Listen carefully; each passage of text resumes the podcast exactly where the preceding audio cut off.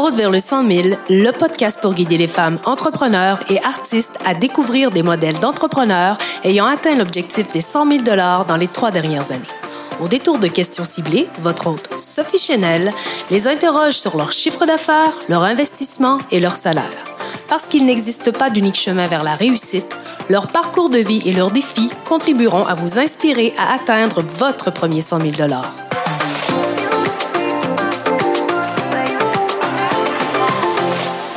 T'es une femme, une solopreneur, une artiste et tu as choisi de changer de carrière.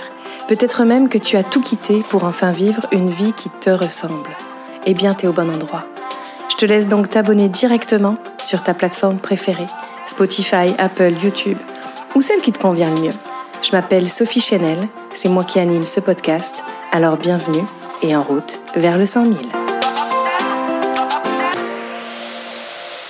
Aujourd'hui, c'est avec Sabrina Tessier que nous partageons ce podcast. Sabrina, elle a trois entreprises. Une incorporation, une MLM, une euh, autonome. On va pouvoir parler de ça euh, dans le podcast. Une entreprise euh, qui a été créée il y a 11 ans, une autre il y a 6 ans et une autre en 2023 tout juste.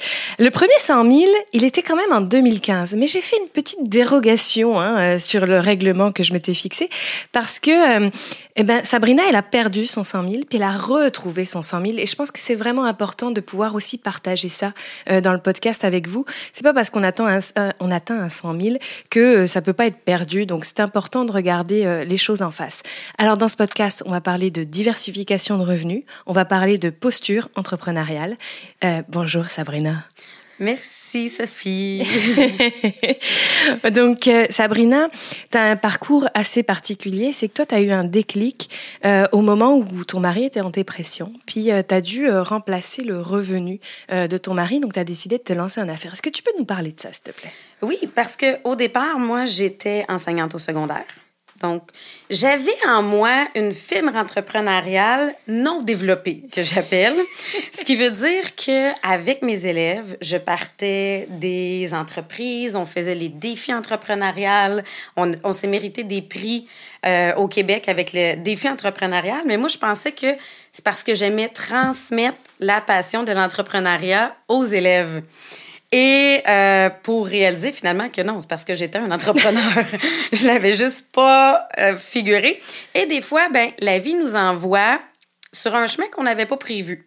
Donc, mon conjoint qui était enseignant euh, a fait une, grande, une grosse dépression et il se, il se voyait plus enseigner.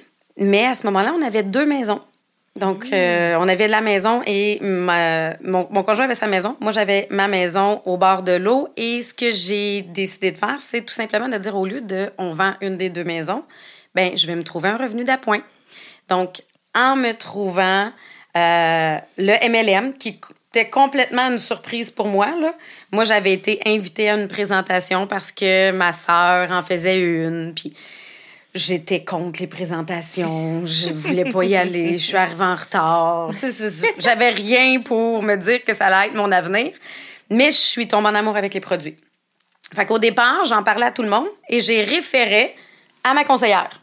Donc, j'ai même pas commencé dès le départ.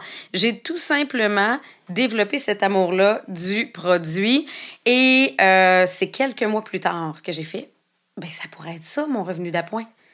Et c'est là que j'ai commencé mon entreprise qui, m'a, qui a permis à mon conjoint de prendre un an et demi pour se remettre sans que ça nous mette dans une situation financière difficile.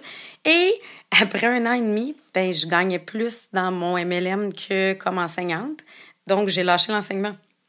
Donc, c'est devenu mon revenu principal. Fait que je suis obligée de dire aujourd'hui merci à la dépression de mon conjoint parce que c'est ce qui m'a amené à devenir entrepreneur et ça l'a complètement changé nos vies.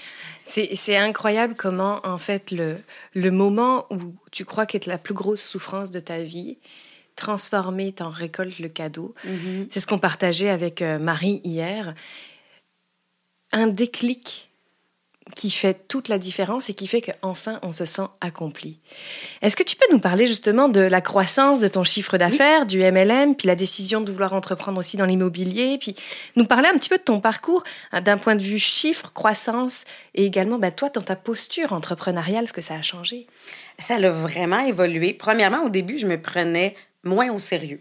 Je le faisais pour le revenu d'appoint, jusqu'au jour où justement on fait ses impôts puis on réalise que je gagnais plus dans mon MLM à temps partiel que dans mon travail à temps plein. Puis j'ai fait, c'est une vraie job. C'est une vraie entreprise. Donc, à ma première année, à vraiment très temps partiel, j'avais fait 10 000 de revenus.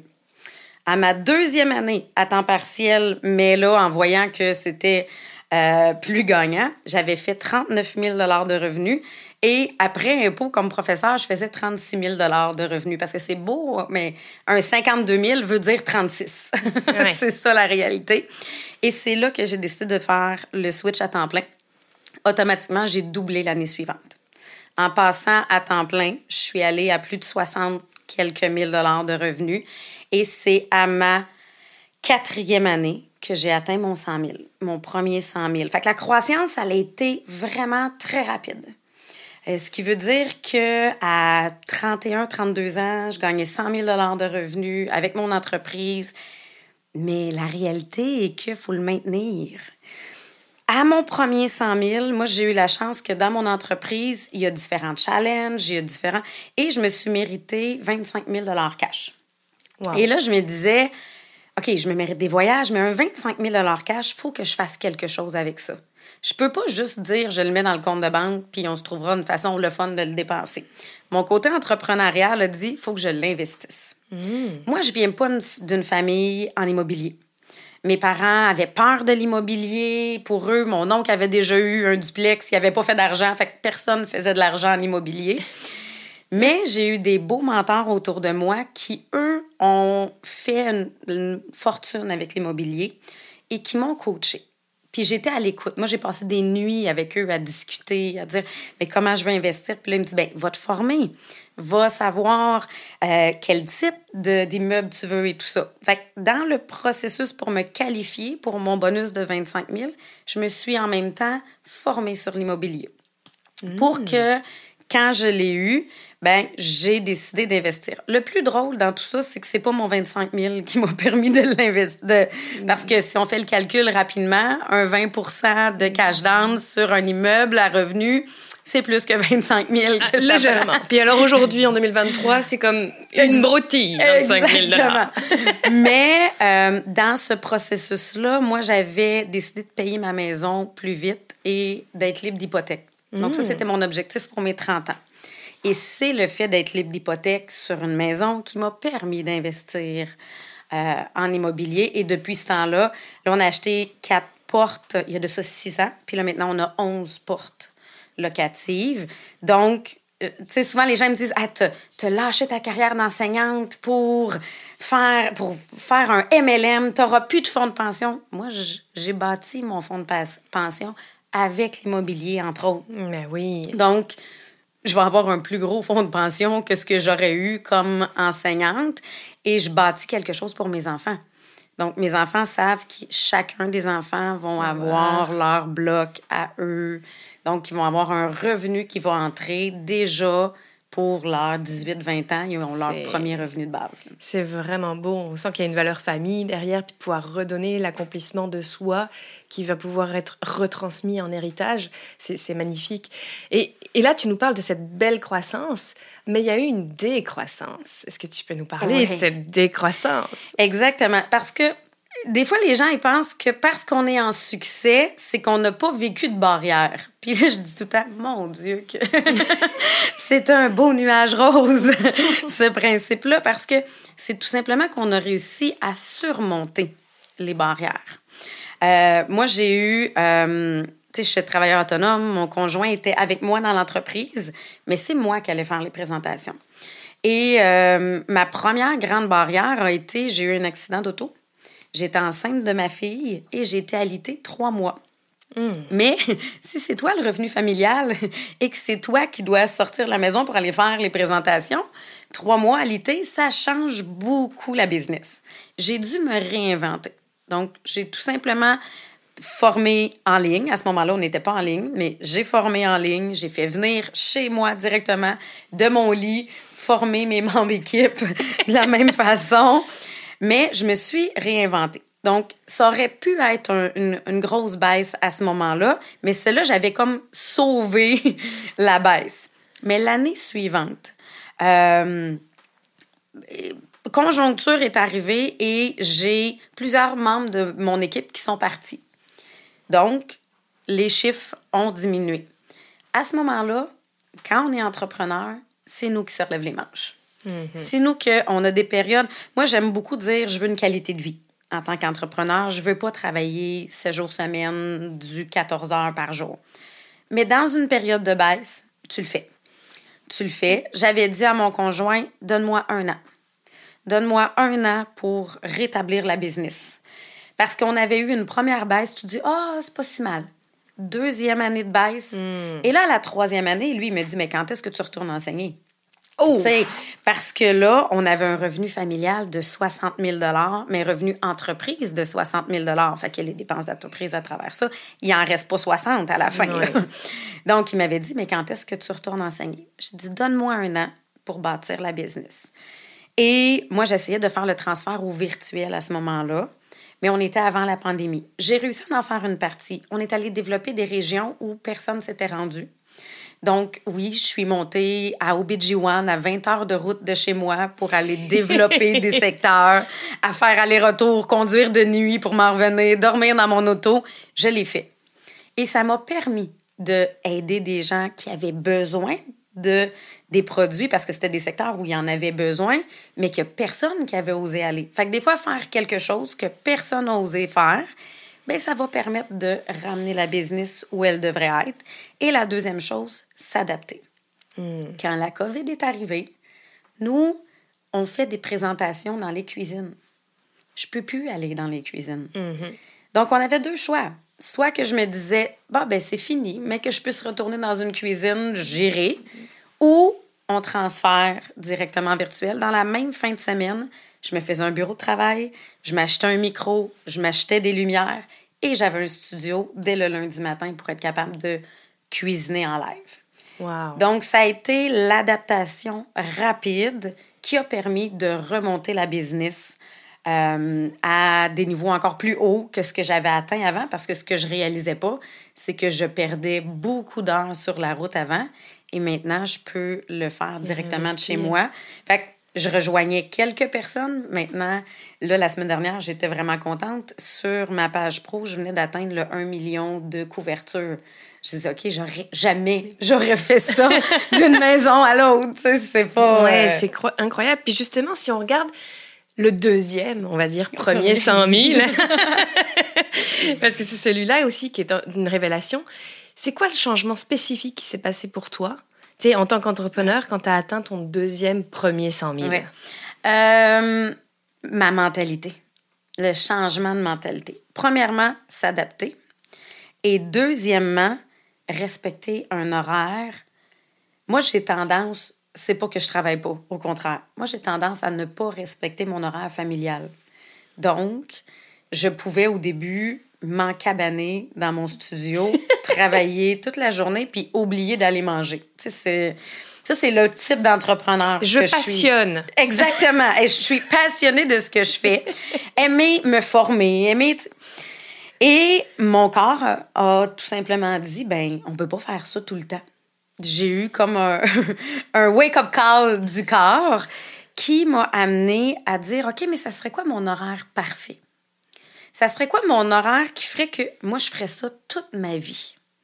Et c'est ça qui est arrivé. Donc, moi, je travaille le matin. Je suis off dans l'après-midi. Donc, j'ai un 2 à 3 heures pour moi dans l'après-midi. Mes enfants reviennent de l'école à 3h30. Je suis avec eux pour les devoirs, pour le souper. Et après ça, je retourne au travail. Parce que moi, je suis une couche tard. Fait que moi, une fois qu'ils sont couchés, je tourne les pouces, je sais pas quoi faire. Donc, je retourne travailler à ce moment-là. Et ça, c'est mon horaire parfait. je comprends tellement. C'est exactement ça. Je suis d'une performance le soir. Je suis d'un focus et d'une concentration incroyable. Il y en a qui se lèvent tôt le matin, puis c'est là. Moi, je suis pas une lève-tôt, mais je suis une couche tard comme toi, donc je comprends à 2000% ce que tu veux dire.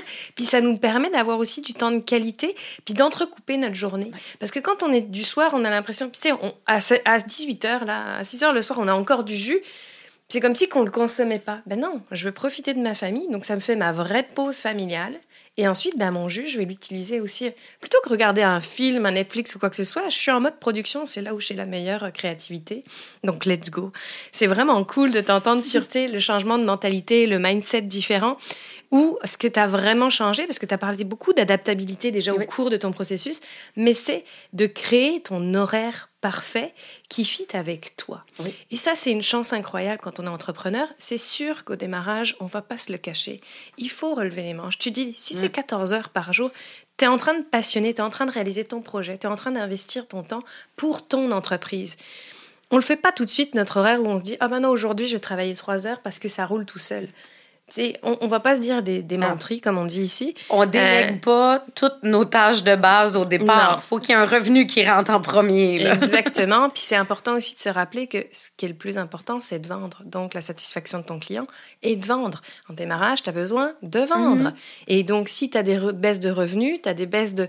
Si tes charges sont pas diminuées, ben en fait, tu n'as pas de revenus. Mhm. Et justement, dans, dans ce deuxième, premier 100 000 ou premier, est-ce qu'il y a eu des phases d'investissement pour toi? Donc, tu nous as parlé par rapport à l'immobilier où tu as mis comme, euh, finalement, c'est même pas le 25 000, c'est comme l'hypothèque de ta maison, mais j'aimerais t'entendre sur combien tu as investi euh, sur euh, le deuxième, premier 100 000 ou plutôt combien tu as investi sur la nouvelle entreprise? Ah, ben, effectivement, au départ, j'ai investi beaucoup de temps parce qu'on n'a pas les ressources, on investit le temps. Euh, fait que oui, pour mon premier 100 000, ça a été principalement du temps. Euh, j'investissais euh, dans des kiosques pour me faire connaître. Fait que ça, c'était ma façon d'investir. Pour mon deuxième 100 000, j'ai investi dans déléguer, engager des aides, et c'était la première fois. Parce que moi, je viens de la mentalité de si ça s'apprend, je peux le faire. Donc, j'étais. Puis c'est drôle parce qu'on m'appelait la pieuvre. Puis pour moi, c'était un compliment. C'en est un, mais il faut comprendre qu'il y en a partout des, des pattes. Exactement. Et c'est là que je me suis dit, moi, ma force, c'est quoi? Ma force, c'est de présenter. C'est d'être en live. C'est de faire des coachings avec mes membres équipe. Donc, c'est ça qu'il faut que je fasse. Donc, tout ce qui n'est pas ma force doit être délégué. Tout ce qui ne nécessite pas ma force doit être délégué. Et ça m'a fait peur d'investir pour dire à quelqu'un, ben, je vais t'engager 20 heures semaine. Je vais t'engager, euh, tu sais, pour qu'eux aient une certaine stabilité. Mais c'est tellement pour moi un effet multiplicateur. J'ai appris que je me dupliquais quand je faisais ça. Et j'ai, j'aime ça quand c'est ma pause d'après-midi puis que je vois qu'il y a les choses qui se font toutes seules. Je fais, oh, je me suis clonée puis je le savais pas. Donc, c'est pas juste pour le revenu que ça a eu une augmentation, mais pour mon bien-être. Ce qui fait que quand je m'en vais en live, quand je fais mes coachings, j'ai l'énergie pour le faire parce que j'ai pas passé la journée à faire des boîtes, faire de la facturation. C'est plus mon domaine. Donc, ça, c'est la première place où j'ai investi dans, pour mon deuxième 100 000 et je pense que c'est ce qui m'a ramené aux 100 000. Mm-hmm. Ça a fait partie de mes outils pour me ramener aux 100 000. Et là, il faut savoir que mon conjoint est écrivain. Depuis, après sa dépression, qu'est-ce qui s'est trouvé comme passion? C'est écrire. Donc, c'est parti de, il a fait une thérapie, on lui a dit, écris ce que tu as vécu pour te libérer. Et après l'écriture, ils ont dit, tu viens d'écrire un livre, publie-le. fait qu'il n'a jamais commencé en se disant, je vais être écrivain. Et il l'a publié et ça a été apprécié. Maintenant, il y a 10 livres de sortie. Donc, je oh. côtoie les salons du livre depuis des années. Je, Puis ça fait deux ans qu'il dit Sabrina, il faut qu'on écrive un livre avec tout ce que tu présentes, avec toutes tes conférences que tu fais sur le mindset, sur la persévérance, sur le focus, sur parce que moi, j'ai développé une spécialité avec les années qui est se trouver un objectif, comment on le décortique, comment on suit nos rêves. Mm-hmm. Mais il dit faut qu'on écrive un livre là-dessus. Et j'étais deux ans à dire non. En disant, ben non, mais je suis toute jeune. Il n'y a personne qui va vouloir m'écouter. J'ai... Jusqu'à temps que je fasse une conférence en, en avril et que la conférence était pour les gens de mon entreprise uniquement parce que je j'allais pas à l'extérieur de ça et que quelqu'un qui m'écrive puis qui me dit j'aurais tellement aimé que ma sœur t'entende. Elle dit c'est ça qu'elle a besoin dans sa vie présentement. Et là de dire ben, il avait raison, mon chum. Il faut que j'élargisse. Il faut que j'élargisse. Donc là, je lui ai écrit directement, je l'ai texté, puis j'ai dit OK, go, écris le livre. Parce qu'il était en, salon du livre cette journée-là. Et dès le lundi, il avait commencé l'écriture. Il a pris mes conférences, il a pris. Puis on, on a commencé à coécrire le livre ensemble. À chaque semaine, on se prenait du temps. Il lisait ce qu'il, avait écrit jusque-là. J'adaptais. Je disais, ah, ben, je le dirais différemment. J'ajouterais tel exemple. Et là, ben, le livre est à la presse présentement. Oh!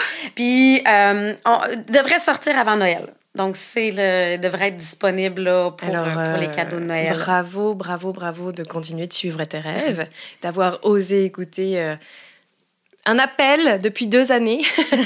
et merci à cette femme qui a aussi osé t'écrire que sa sœur aurait dû l'entendre.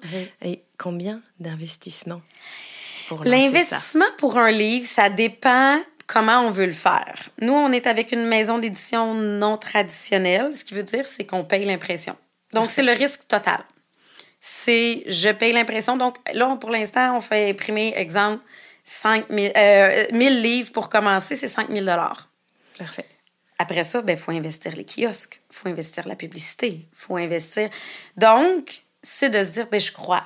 C'est pas un investissement qui va me mettre à la rue.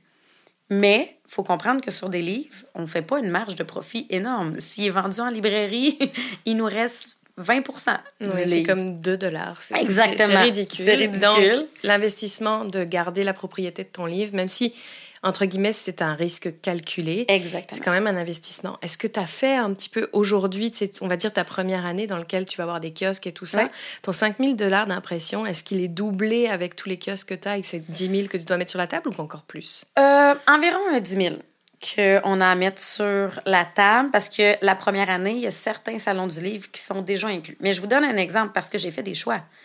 Salon du livre de Montréal, si on veut être là toute la semaine, c'est 3500 dollars. Mhm. Fait que déjà là, c'est presque l'équivalent du coût d'impression.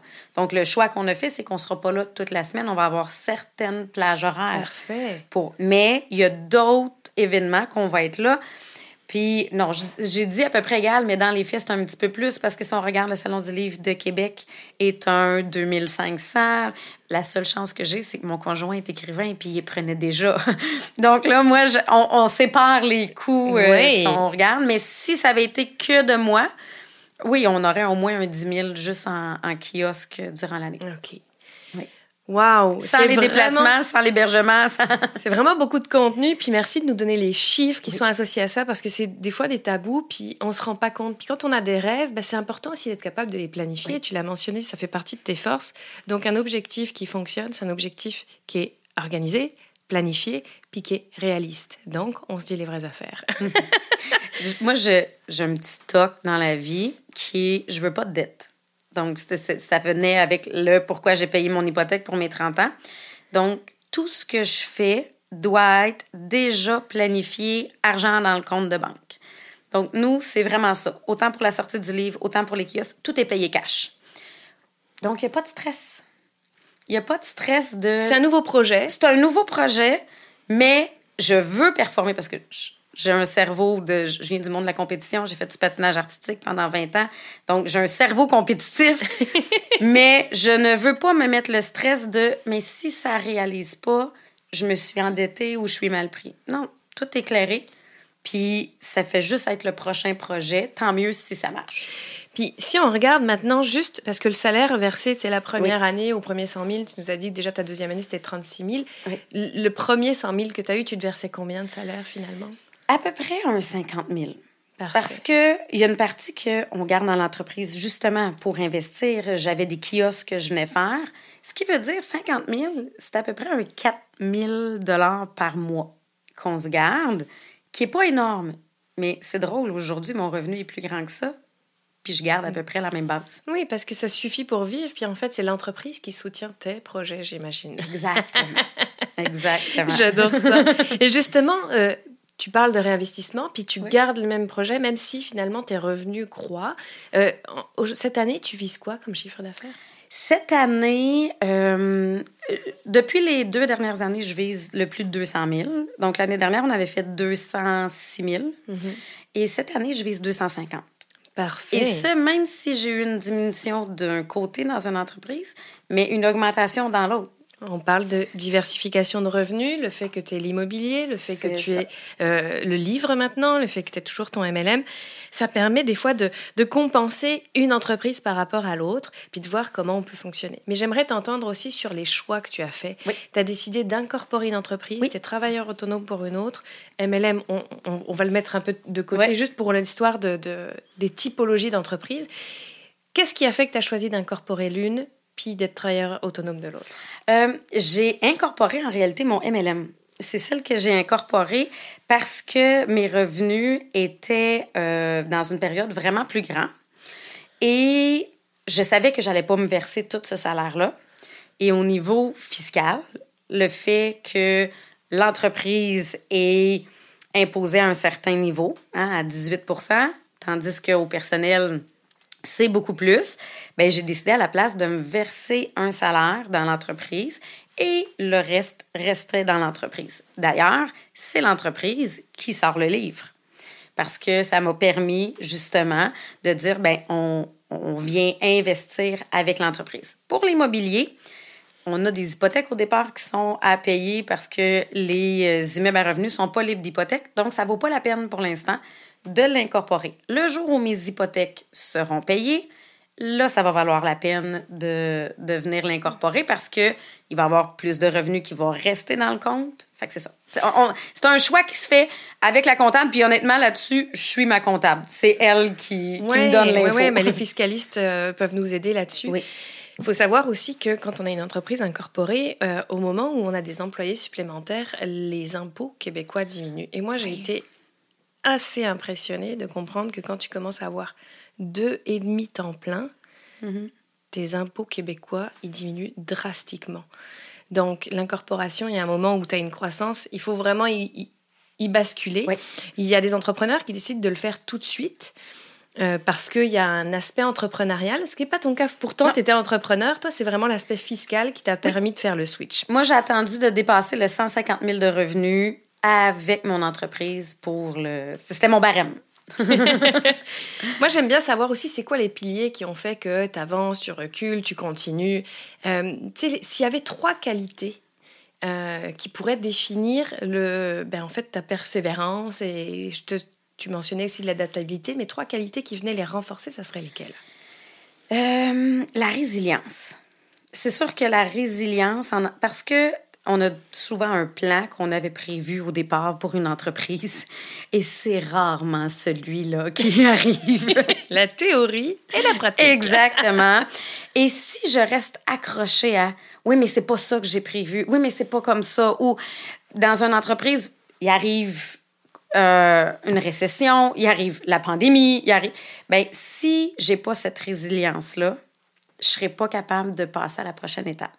Donc, oui, la résilience m'a permis d'être persévérante. Hmm. Donc, ça, c'est, je pense que c'est une des choses. Et euh, je dirais, moi, dans mon cas, toujours avoir des rêves et des objectifs clairs. Ce qui veut dire que si c'est pas d'une façon que je vais l'atteindre, ce sera d'une autre. Mais moi, j'ai, j'ai des tableaux de rêves, j'ai.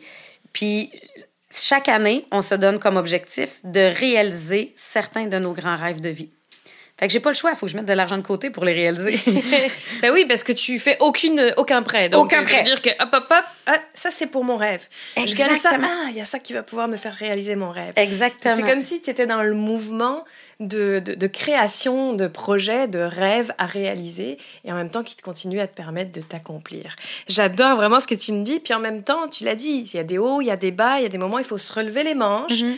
Puis, il y a aussi la réalité de ta vie il y a une grosse erreur dans ta vie ou un bel apprentissage qui fait que tu es la femme d'aujourd'hui, euh, qui est arrivé dans ta vie et qui a fait que tu es la femme que tu es aujourd'hui. Est-ce que tu veux bien nous parler de cette oui. erreur apprentissage? Puis j'en parle souvent parce que ça permet de savoir que c'est pas parce que j'ai fait des erreurs dans le passé que je suis toujours cette personne-là.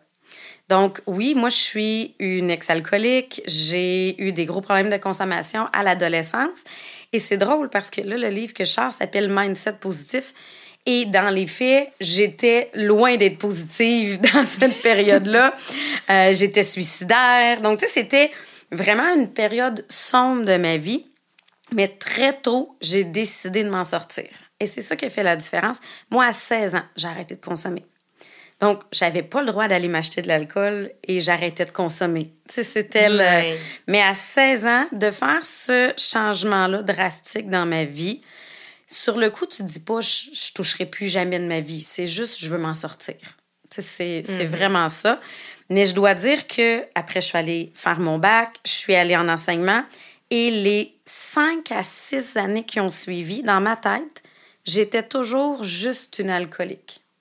Donc, quand on m'a donné mon diplôme à l'université et que ma maître de stage me disait J'aurais vraiment aimé que tu enseignes à mes enfants, puis je me disais dans ma tête Mais si tu savais.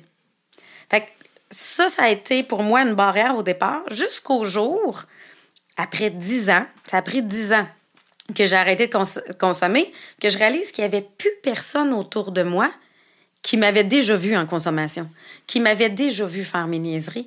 Et là, j'ai arrêté d'être juste une alcoolique. Hmm. Encore une fois, le, le parcours que j'ai fait sur moi, le, parce que j'ai eu à faire un cheminement avec moi-même, j'ai eu à, à trouver c'est quoi mes, mes, défauts, mes défauts de caractère ou les choses qui, mes boutons d'alarme que j'appelle émotionnels, qui faisaient que j'allais vers la consommation. Eux, j'ai eu à les travailler à jeun ben ça fait la femme que je suis aujourd'hui. Ça fait que mes enfants ont jamais connu la consommation à la maison et ils connaissent une femme d'affaires. J'aurais pas été la femme d'affaires que je suis aujourd'hui si ça avait été de la consommation. Fait aujourd'hui, encore une fois, comme la dépression de mon chum, je suis vraiment heureuse d'avoir eu ce parcours-là parce que ça m'a permis de me développer personnellement. Hmm. Le développement personnel, je pense que ça change vraiment beaucoup de choses en entreprise, puis dans la vie de tous les jours, c'est sûr. Là, mais... Puis quand on connaît les moments sombres d'une vie, on est capable aussi de voir la lumière. Parce que tout est dualité dans la vie. Puis quand on sait que c'est un bas, il est possible d'avoir un haut. Mais merci profondément de nous partager ton parcours, cette particularité. C'est important aussi de montrer que derrière des souffrances, il y a des révélations, mais derrière ces révélations, il y a surtout en fait ben, la naissance de l'être humain qu'on est vraiment. Et justement, s'il y avait une action, l'action qui a été la plus impactante, qui t'a permis de te révéler dans le mouvement de l'action, ce serait quoi l'action la plus importante dans ta vie que tu as menée, qui a engendré les actions qui font que tu es aujourd'hui une femme d'affaires et assumée? Ben, d'avoir osé commencer mon MLM. Quand moi, j'étais contre ça au départ, puis que j'aimais pas le concept de base, mais d'avoir écouté. Parce que dans le fond, je connaissais pas le concept. Donc, j'étais contre parce que je connaissais pas. Et de passer par-dessus cette barrière-là et de laisser aller mon entrepreneuriat. Parce que c'est là que j'ai vraiment découvert que j'étais une entrepreneur. Puis quand j'y repense aujourd'hui, à 5 ans, je me promenais avec ma brouette puis je vendais les tomates du jardin de ma mère à mes voisins. c'est sûr que j'étais une entrepreneur. Mais j'étais née pour ça. mais je le savais pas encore. c'est vraiment ce point-là qui a développé toutes les autres entreprises après, qui m'a permis de découvrir des gens, des mentors que j'aurais jamais pu découvrir euh, sans ça. Ouais, oser dépasser le principe de base ou la croyance limitante, non, c'est pas pour moi, et enfin se mettre en action et entreprendre pour la première fois. Juste dire, moi, j'étais pas une bonne vendeuse. Je disais toujours ça. Je, je sais pas vendre, j'ai jamais. Ça s'apprend. Ça s'apprend. Puis la vente, c'est pas de la vente sous pression, c'est découvrir le besoin des gens. Mais moi, en réalité, ce que j'avais, mes pensées limitantes étaient envers la vente.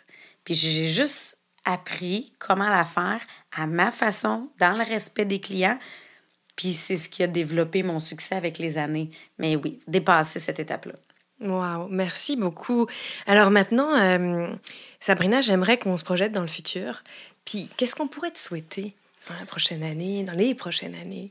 Euh, avec la sortie du livre, on dirait que là, on voit une possibilité beaucoup plus grande. Euh, les conférences qui s'en viennent aussi. Donc, euh, conférence, c'est sorti du livre à l'international. C'est drôle parce qu'on en parlait avec mon conjoint ce matin quand j'étais en route. Euh, parce que oui, le livre sort aussi en France en même temps. Donc, oui, une ouverture à l'international. Ça, c'est une des premières choses. Et euh, garder ce, ce, cette qualité de vie-là à travers les multi-entreprises garder la qualité de voyager à travers le monde avec les enfants, de, de venir profiter de la vie tout en étant entrepreneur en succès. Bon, OK, il y a un chiffre qui vient avec ça dans ma tête. Vous hmm. comprenez que moi, il y a des chiffres qui viennent. oui, on veut l'entendre. Ah, avec tout ça. Moi, là, ma, ma, prochaine étape, mon prochain objectif de revenu, c'est le million par année. Donc, c'est la, la, prochaine visée. On a le quart de million qui cette année on vise dans les prochaines années le million. Ça fait impressionnant à dire comme ça, mais on pourquoi pas? C'est vraiment ça. Exactement. Alors si on mettait une date sur ce million? 2025. Ouh, on va être là. on va souhaiter que toutes les podcasteuses qui sont ici, elles vont atteindre leur million en 2025, puis qu'on se retrouve pour un podcast en, route, vers le million. ça serait parfait. Excellent. Euh, écoute, je te remercie sincèrement d'avoir euh, pris le temps d'être euh, avec moi aujourd'hui, de nous partager ton parcours inspirant, d'avoir aussi partagé les difficultés, l'adaptabilité qui était nécessaire pour pouvoir progresser et en même temps accueillir quand ça va moins bien, que c'est possible. Puis c'est pas parce qu'on redescend qu'on peut pas remonter. C'est comme un tremplin. Il y a un moment, on est là, on monte, on fait des petits sauts, puis il y a un moment, ben, il faut vraiment qu'on creuse bas pour pouvoir se propulser ultra haut. Et c'est ça qu'on te souhaite. Euh, Sabrina, je sais que tu as un podcast. Est-ce que tu peux nous donner le nom de ce podcast? Je vais vous donner le nom du nouveau podcast qui s'en vient. Euh, donc, c'est euh, Mindset positif pour réussir que je vais co-animer avec mon conjoint, vu qu'on est co-auteur du livre. Et on va avoir des invités entre autres sur comment ils gardent le mindset quand ils vivent des difficultés. Donc, on va avoir, nous, certains points qu'on va couvrir et les invités. Donc, on a des gens qui ont passé à travers le cancer, on a des gens qui ont vécu des deuils ou on a tout simplement des gens qui ont euh, développé des entreprises et que ça s'est pas passé exactement comme ils voulaient. Comment on garde un mindset positif à travers tous ces obstacles de la vie? Eh ben, je vous invite à découvrir Sabrina Tessier avec son nouveau podcast. Et puis, on se dit à bientôt. Merci.